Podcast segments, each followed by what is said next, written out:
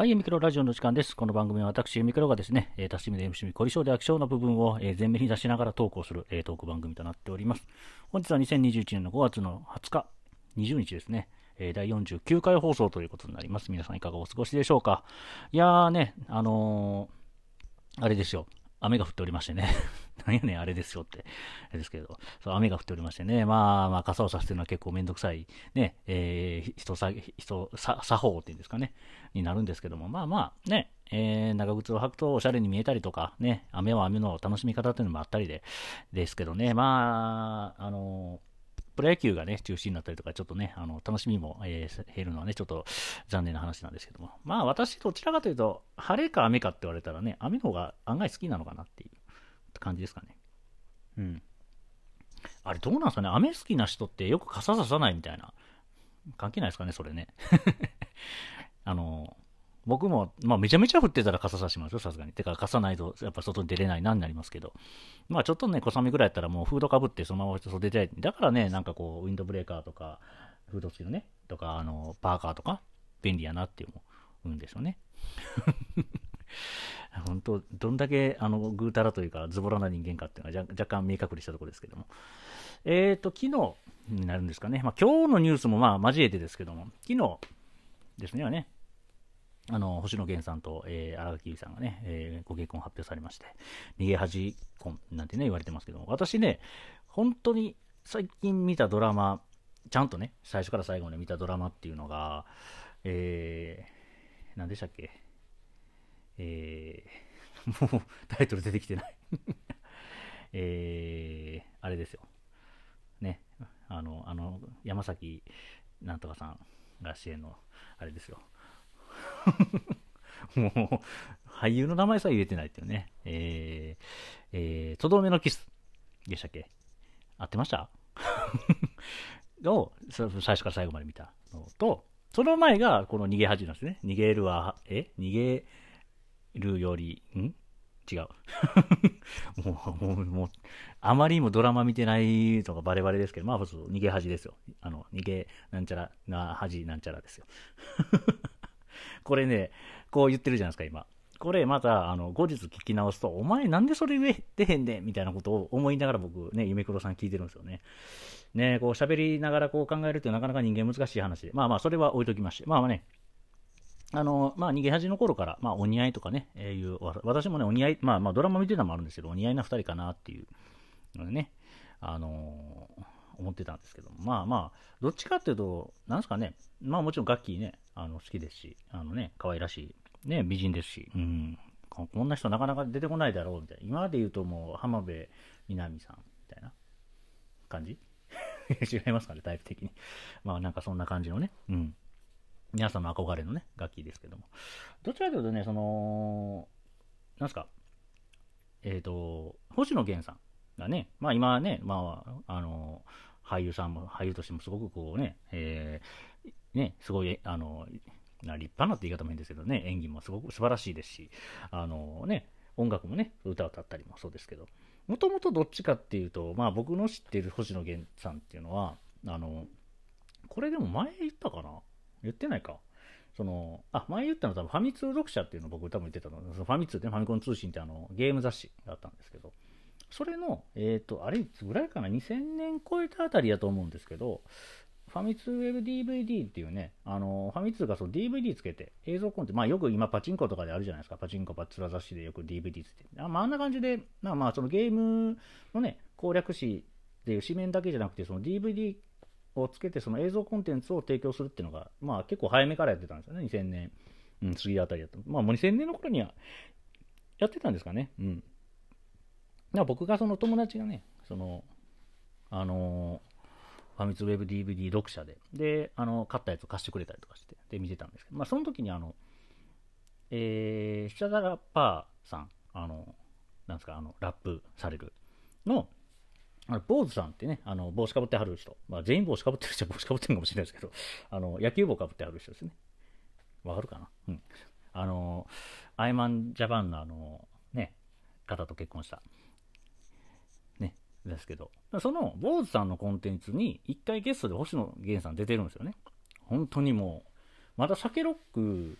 まあ今もですかね、やってはる、まあ、サケロックっていうバンドがあって、まあそこに所属してたられた頃かなんかだったんですよね。うん。で、この、まあその番組の内容を言っちゃうと、うん、何にもこうやる気の出ない、なんかこう、家にこもりっきりの、なんかこう、なんですかね、あの、青年 A みたいな感じで、その、何にもしょうがないですよ。星野源さんですっていうしょうがない。なんか星野源さんが座ってはって、で、こ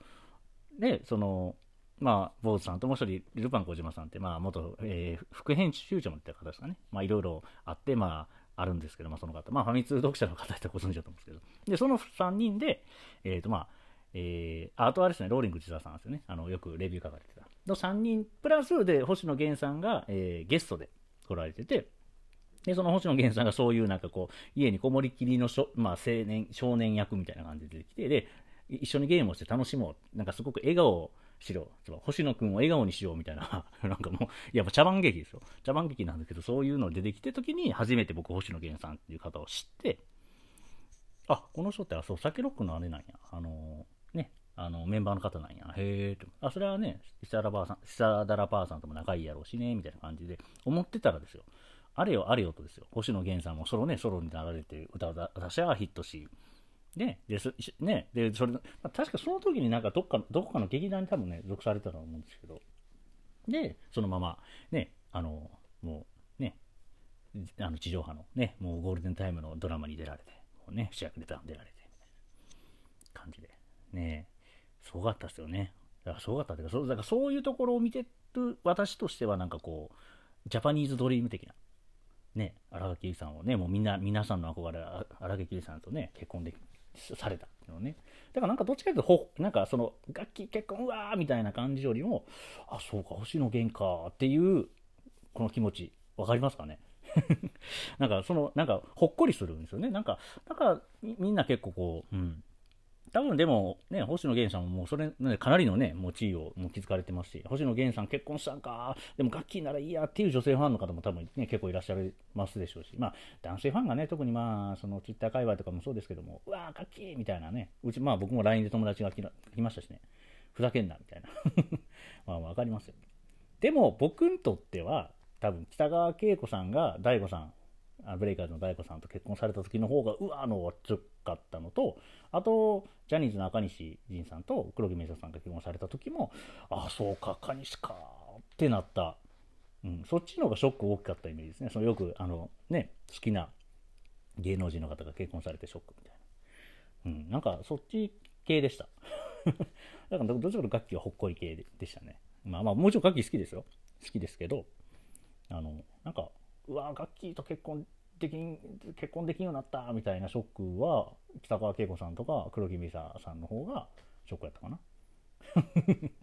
まあそれはね人個人個人まあ大体僕のタイプどんなタイプかって分かってもらったと思うんでまあそんな感じで。まあそれはあの嬉しいニュースというかね。いいニュースなんですけどまあ、まあ、ちょっとこう悲しいニュースで言うと田村正和さんがお亡くなりになったとかね。あの古畑任三郎の。とかねベルセルクのねあの作者さんがね。もうあれはもう突発ですからね、今日のニュースだったんですけど、あの、急性大動脈解離っていうね、もう、まあ僕が、僕が聞いた話では、あの、その病気に関して聞くと、あの、まあ助からんというか、まあ、ほぼ即死に近いんじゃないかっていうような、まあ突発的な病気、まあ病気というか、まあ異変ですよね、体の。っていうね、ちょっと、で、ベルセルクが結局未完のまま終わってしまったというまあ、わかんないですよ。この後誰かが引き継いでやるんで、でも引き継いでやるにしても結局はね、うん、まあそういう色眼鏡に見られてしまうのも事実なので、うん、まあまあでも結局ベルセルクはね、えー、未完のままで、まあその作者さんが亡くなられてしまったっていう話ですよね。まあそれがまあ今日のすごくトレンドになってて。で、そこからなぜか派生して、あの、ハンターハンターの富樫さんも、そそんなことになる前に早く書けみたいな 話になってたりね、なんかそういう発展の仕方かなんか見てる流れっていうのかね、時の流れで、まあ、僕歴史が好きっていう話も、昨日のね、生麦事件の話もそうですけど、なんか歴史が好きっていうところになんか繋がって、なんかそう時の流れっていうのが面白いなっていう、これがあってこうなってこうなるみたいな。うん。っていう感じのオープニングで、本編はね、ガラッと話がありまして、もう49回なんでね、あの、まあ、明日は、50回は、えっ、ー、と、今まで1回から49回、まあ、0回から、まあ、0回はまあまあ、あの、インインダストロメンタル。いや、それ違う。それインダストリーや、それ工業工場や。インインストルメンタル的な。違う、それ違う。イントロダクション的な。もう英語苦手なもバレたし。みたいなね、感じで。まあ、5次回は明日は、明日それ、明日はそれでやるので、それでやるって変な話ですけど、そういう話でしっかりね、あの、えー、49回をあのしっかり振り返って、メモを書いてからスタートするんで、明日のレコーディング。今日49回何しましょうかね。まだちょっと考えてないんですけど。まあでもさっきのね、明るい話から結婚の話にします？しましょうか。ちょっと結婚観について、あ軽くですよ。はい。はい。というわけで本題はね、結婚観という話になりましたけどもね。ね。一番困る話題を自分で振るっていうね 話ですけど。何笑ってんねんって話ですけど。そうですね。まあまあ、とりあえず、その、なんすかね、好きなタイプとかってもうそういう年じゃないんですよね。あの私的に言うと、もうそれは来るものは拒まずもありますし、あのなんていうんですかね、なんとなく、なんとなくっていうのも変ですけど、なんかこう、フィーリングが合うみたいなところが、まあ理想というか、まあだから理想の結婚のな、まあ、流れっていうか、相手っていうか、も含めてですけど、今回のだからその、星野源さんと、えー、荒木由さんのあのご結婚を見てますと、やっぱりこう、皆さんに祝福されるっていうのがまあ大前提ですよね、まずね。うん。まあもうそれはやっぱ結婚するときにのやっぱりこうね、うん、やっぱりね、当事者同士が良かったも、周りがね、やっぱりこうど、どうしてもこう納得できないみたいな、しこりがあるとね、やっぱりうまいこといかないですからね。うん。もちろんその2人の結婚はいいかもしれないですけど、その、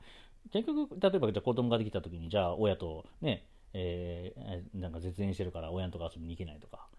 ね、うん。なんかそういうのってなんかつまらんなっていうふうに思ってしまう。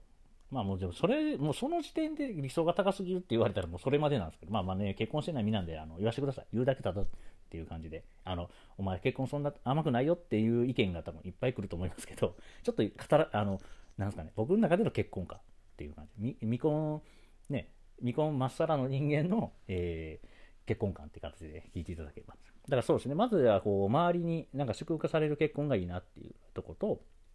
まあ、それに付随してですけど、まあ、どっちかっていうと、なんか、まあ、当人同士もちろんあるんですけど、なんか周りからこう押し出されるような、もう、結婚しちゃいなよ、みたいな。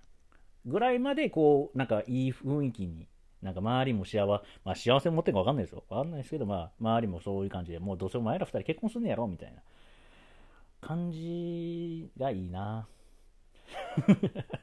何がいいなやねんって話ですけど。でも、なんか、うん、なんかそ、なんか本当、その、本当、何回も言いましたその星野源さんと、あの、髪の毛が口に入った。アホなこと言ってるから。大丈夫です。はい。星野源さんと、あの、ね、荒垣さん。ね、みたいな感じで、こう、やっぱ祝福されるね、結婚っていうのがね、うん、理想やね。うん。なので、まあ、なんていうんですかね、こう、がっつり、こう、好き好きっていう感じじゃなくて、なんとなく、こう、いい雰囲気みたいな。うん。そっちの方が僕も気楽ですよね。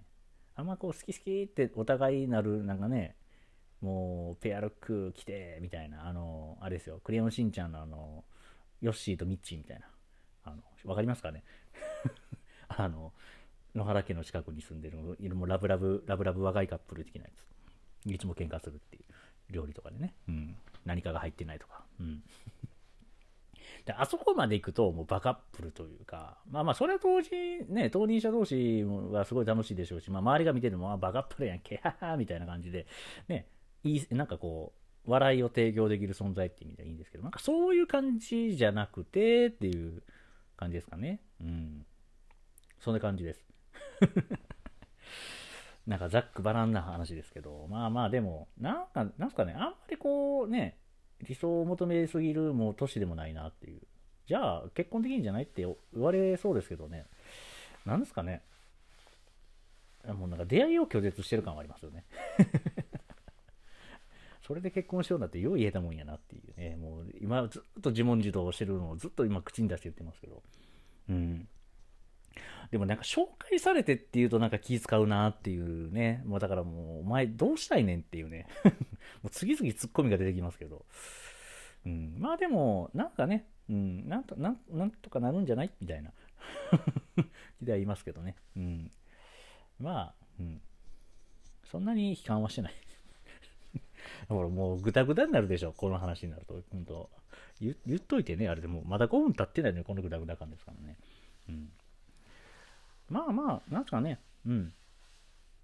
なんかもう、まあまあまあ、もう一回あの話最初に戻りますけど、その相手のそのなんか風貌っていうんですか、そのまあ見た目みたいな、例えば身長が何センチで、ね、えー、ね、そのよく言う、そのいろいろあるじゃないですか。ね、あの、グラマラスボディがいいのか、スレンダーがいいのかみたいな、そういうね、なんかもう、見た目ですよね。見た目はもうなんか、よっぽどなんかこう、普通がいい。一番むず、一番理想高いんちゃうかっていう感じですけど。うん。あ別はね、なんかこう、モデルぐらいガリガリじゃなくてもいいですし、うん。でもあんまりこう、ぽね、ふくよかすぎてもなんかこう、うん、ししんどいかなっていう。何がしんどいかわかんないですけど。うん。まあ、ある程度の努力は、まあ、僕もね、やっぱりこう、だいぶと横に広がってきてますので、やっぱりそうなってくると、まあね、やっぱ愛、恋、愛、行為、愛愛の。愛のなせる技といいますか、やっぱりこう、しつきな人ができると、やっぱ頑張れることっていうのが増えますもんね。うん。うん。言ってて虚しくなったんで、今ね、ちょっと変な間があったんですけど。まあね、うん。だからまあ、そんな風貌的にはまあ、ね、その、じゃあ、初めましての時に、じゃあ僕みたいに、まあまあ、ある程度ね、もう中肉中背と言いますか、もう、もうもうちょっとダイエットしたらみたいなね、風貌であれあっても、まあそこからね、頑張ればいい話で。うん。だから別に、うん、何も。どっちかってもやっぱ性格ですよね。もう性格ばっかりはもうどうしようもないと思うんで、そのね、愛のなせる技的なとこもないと思う。もちろんね、あまりにも僕のことを好きになりすぎてくれた人がいらっしゃいまして、でね、もうあなたの言う通りに私性格変えるって言うんであれば、いやーでもそれでもなどうやろななんかそこはなんか結構譲れない部分かもしれないですね。うん。いや多分合う合わないをすごくこうなんですかね。でもねそこでなんかそれが一番ねなんかこう高望みしてるんじゃないかっていう気はしてますよ。ね。あまりもうまくいきすぎたらね何かこういざね夫婦生活始まった時に何かこうズレが生じた時にもう修復不可能になったりっていうパターンもあるでしょうし。うん。ね。もう完全に想像で喋ってるんで、もうねしか言えないですけど。ね、だからなん、なんていうんですかね。うん。まあまあ。でももう次の恋愛が多分最後でしょうね。人生。まあまあもちろんわかんないですよ。年いってからとかはあるかもしれないですけど、その年いってからの60、40、ね、の、まだこのね、年いってからの恋愛っていうのはまだね、大人、大人っていうかもう、初老の恋愛ですけど、言い方、言い方の問題ですけど、うん、まあまあ、それはなんかこう、ほほべましいじゃないですか。まあまあ、不倫になるんかわかんないですよ。うん。でしょうけど、まあよく就活、就活じゃない。何でしたっけ？こう、結婚のね、なんかこう、後始末みたいな。もう結構ね、60ぐらいになると流行ってるみたいですし。うん。もうあのもうね、子供を育,、ね、育て終わったし、もうお互いまた別々の人生歩みましょうかみたいなね、パターンもあるみたいですけど、まあ、その時はその時でまた、まあ、それは置いといてですよ、今の話ですけど。そのね、あの、ある程度っていうんですか、その結婚に向けてっていうのは多分次の恋愛が最後かなっていうぐらいなんでね、ちょっとこう、吟味、吟味というか、なんていうんですかね。別にいいんですよ。あの、その辺のね、はい、あなた、はい、あなた、いや、合わない。ね、2日、3日つけて合わない。はい、次あなたみたいなね、やり方の方が手取り早いかもしれないですけど、どうなんですかね。何を聞いてるんやって人に。まあまあ、それは夢黒さんの好きにすればって多分、もう聞いてる人の多分 10, 10人中9人ぐらい思ってると思うんですけど、うん、まあまあ、そんな感じでね、うん、まあまあ、そんな感じでって、まあまあまあ、まあまあしか言ってへんかなっていう、ポッドキャストになりそうですけど、うん、結構ね、あの、そうです。だから、さっきも言ったその風貌、風貌をあんまり気にしないって言ったのと一緒で、あんまり、うん、その料理できないとか、家のことできないっていうことに対しても別段、うん、ね、それは共働きになる可能性の方が高いわけですし、うん、別な、それはね、できないっていうか、お互いやれるとこだけやろうぜっていう方がいいのかなっていうまあでも理想の話なんでね、実際、じゃあ、あなた仕事から帰ってきて、じゃあ料理から洗濯からやってくれるって言われたら、うーんってなる 話もあるでしょうし、うん。ね。うん。そんな理想ばっかり言うなよって言われそう、ツッコミ入りそうですけど、あんまその辺気にしないです。うん。別に料理、あの、できないですよ。あの正直言うと。あの、ちゃんとレシピ見てやればできるかもしれないですけど、あの、適当にパパッとね、肉焼いたり、ね、なんか炊き物したり、お味噌汁作ったりぐらいしかできないですけど、まあまあできる、でき、ね、一人暮らし長いもやっぱできる、それなりのことはできるんで、うん。じゃあね、できない人と、えー、お付き合いしてるところで気にはならないですし、うん。で、タバコ吸ってようが、お酒、ね、お酒飲もうが飲めない方が、うん、あんまり気にしないですかね、もう、そのそういう段階ではもうなくなってきたっていう。問題はやっぱお金の使い方とかですかね、その浪費癖がひどいとかってなると、あの、やっぱ僕じゃ賄いきれんなっていうところの、そのキャパを超えてくるところはちょっと心配かなっていうところですかね。うん。だからまあ僕のその精神をえぐってくるような、もうその辺の男の人とご飯行ったりとか、また今日も帰ってけえへんけど、みたいな。それはちょっとね いくら僕、あの、あ、僕結構その、なんですか、あの、浮気は浮気でいいでしょっていう。今ね、でもこれ、あの、付き合ってない段階で言ってるだけですからね。付き合いだしたらまたね、すごい、もうジェラシーだらけになるかもしれないんで、またそれは、まあ、それはその時の話として置いといて、今ですけど、浮気は浮気でいいんじゃないって思ってます。うん。浮気なんでね。そ浮気が本気になったら知らんでっていう。まあよく女の人でもいる、このね、このこと言う人いますけど、そういう人ほど怖いんですよね。浮気した時。だから僕も多分そんな感じだと思います。別に浮気したかったらしたらっ、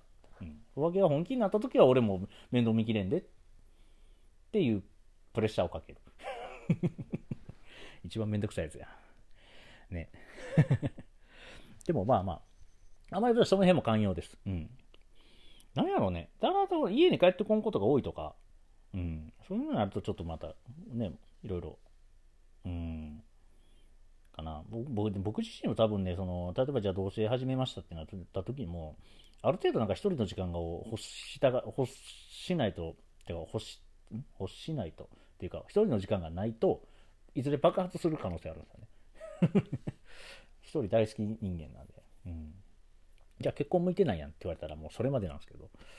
なんかでもね、別に結婚したからずっと一緒にね、まあもちろん共同生活になるんでね、ある程度一緒にいる時間っていうのできてくれますけど、まあまあ、それはなんかお互いの距離感的なね、うん。だからその辺うまいこと、だからそれが合う人、フィーリングが合う人、うん、がいいなって思います。それかな私が求めるとすれば、うん、そういうとこの価値観も含めてのフィーリングをこうお互い理解し合える人が私の理想の結婚相手です。はい。な綺麗にまとめたようですけども、なんかもう、もう蛇行運転しすぎて何を言ってるかわからないね、結婚観の話でしたけどね。うん。これ以上言うとちょっとボロ出るので、あの 例えばね、あの2億円ぐらい持ってないかなとか、の前何様やねんって話です。とか、あと、そうやね、あの家であのドレス着て、あの疑似キャバクラみたいな感じで飲みたいなとか。どんな性癖やねんって話。まあ、いや、これ性癖っていうか、要は家で、家飲みで済むやったら家飲みでいいんですよ。あもちろん、まあ、まあ、昨日、まあね、一昨日ぐらい言ったあの、その外食のね、その居酒屋の雰囲気っていうのはもちろん好きですよ。大好きですよ。でも、ね、わざわざその、スナックとかね、キャバクラとか行って、でか高いお金払うぐらいやったら、その分を、その、嫁さんに、そういう格好だけしてって言ってお金払う。そっちの方がなんか経済的にね、そのお金はね、奥さんの方と行って、奥さんがね、バッグとか買えば買えばいい話ですですし、うん。だから家の中に、あの、クラブを作りたい。いや、もう一角でいいんですよ。ソファーと、まあ、テーブルと、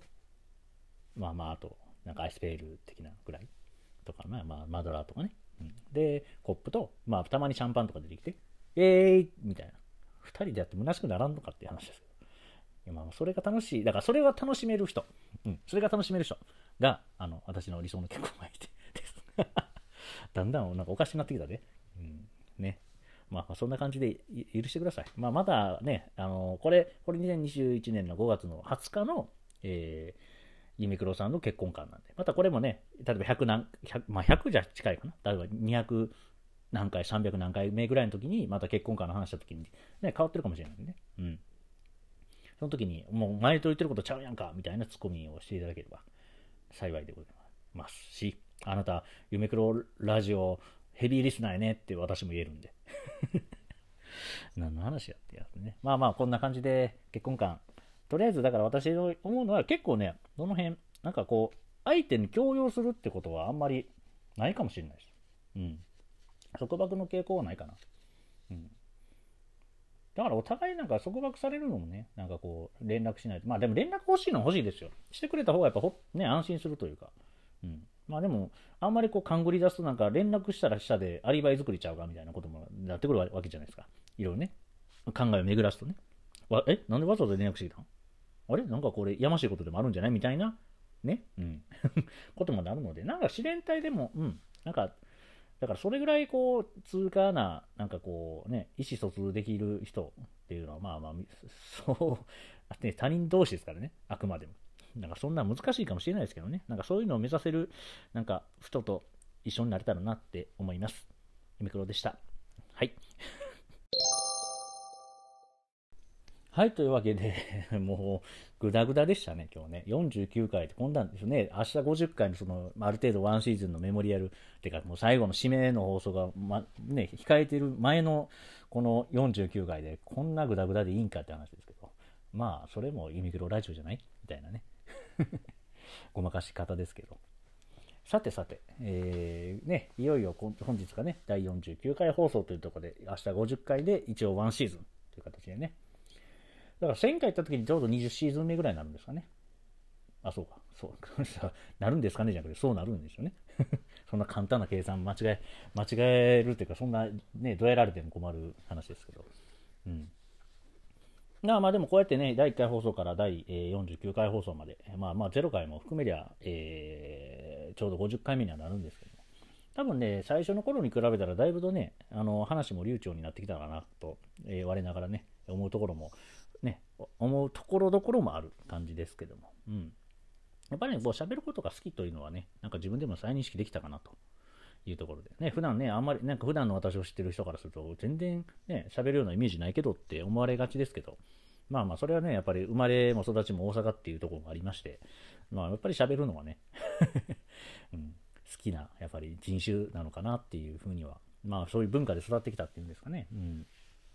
と思います。結構ね、大阪の人っておとなしそうに見えても、やっぱりこう、口一回開くとわーっと喋り出す人が多いみたいなね。うん。まあまあまあ、もちろんそれは大阪に限らずかもしれないですけどね。でも大阪はそういう人が多いなっていうイメージです。やっぱり。うん。だからまあ大阪にね、旅行行かれた方とか、まあ大阪の人って面白いなっていうふうに思うのかもしれないですけど、まあ大阪、あと大阪の人ってこう結構、まあ大阪上げしますよ、今から。大阪の評判、まあ大阪っていいでこですよってめっちゃこうアピールしますけど。うんあの、大阪の人って結構こう、やっぱり相手をね、楽しますよっていう、やっぱりこうう、トークっていうんですかね。うん。まあ、それがおせっかいっていうかね、なんかすごくこう、攻撃的に見えることも多いんですけど、なんか相手の人のこう気持ちをに乗ってもらおうみたいな感じで、こうね、いろいろ聞いたりもそうですし、ね、自分でボケてみたりとか、ちょっとね、きついことも言うかもしれないですけど、それもね、あの愛情の裏返しっていうところで、うん。あの接してるっていうふうに思っていただければ。まあまあ、最初ね、あの、すごく大阪の人すごいこう喋りかけてくれるのはいいけど、なんかすごくこう、身が巻いてしまうっていうね、他県、それは大阪の人もね、他県民の人のね、性格ってよく分かってない人も多いので ね、そういうまあ失敗はあるとは思うんですけども、まあ基本的にそういう悪気があってね、そういうことを知ることは一切ないので、ね、ちょっとこう、うわちょっときついわ、この人のなんか喋り方って思っても、なんか大体は、うん、あの、慣れてくると、あ、この人ってそういうことなんやね、面白いねっていう風になれると思うんで。まあ私のね、まあ、もうやっぱり関西弁なまりがやっぱりだいぶとあるので、えー、やっぱり、ね、関西弁でものに対してすごくこうアレルギーのある方から聞いてるとなかなか慣れない放送なのかなと思いますけども、うん、でもまあそれもあの、うん、やっぱ好き嫌いっていうかね体のやっぱりそのなんか合う合わないっていうのもあると思う。こうやってね、でもこうやって連続してもし聞いていただいている方は多分私の放送を何かしらこう、ね、心地よく聞いていただいているんではないかなというふうに思いますし、はい、これからも、えー、ユニクロラジオどうかよろしくお願いいたしますっていうのは明日ね、話さないといけないんですけど、というわけでね、えー、一応、えー、シーズンは最終回の1回手前、えー、第49回放送、2021年5月の20日ですよね。うん。木曜日。合ってる。木曜日。そう、木曜日ですね。うん。は、こんな感じの放送でございました。他人事やな。でもいい感じで、で明日は50回放送。もちろん土曜日、えー、ちゃう。明日金曜日か。でもですね、よかったよかった。競馬と重なったらどうしようと思ったんですけど、競馬はじゃあ51回放送で、いきなり新シーズンの最初から競馬っていうね、もう憂鬱でしかないですけど、もう予想を言うことがすごい恥ずかしくて仕方ない。まあ、それもね、乗り越えてこそ競馬の達人の一歩近づけるっていうところも含めまして、ね、また、えー、もうね、第2シーズンの話は今からしたら、ね、鬼も笑う、来年の話としては鬼が笑うみたいなことを言いますけど、まあ、笑われるのもね、えー、なんかこう、私の、えー、なんですかね、こう、ポッドキャストやってるって意味では、笑われてなんぼっていうところもありますので、これからね、またまた頑張っていきたいと思いますので、また応援よろしくお願いいたします。では、第49回はこれぐらいでお開き。また、ゆめくラジオを聞いてやってください。お相手はゆめくろでございました。ではまた明日。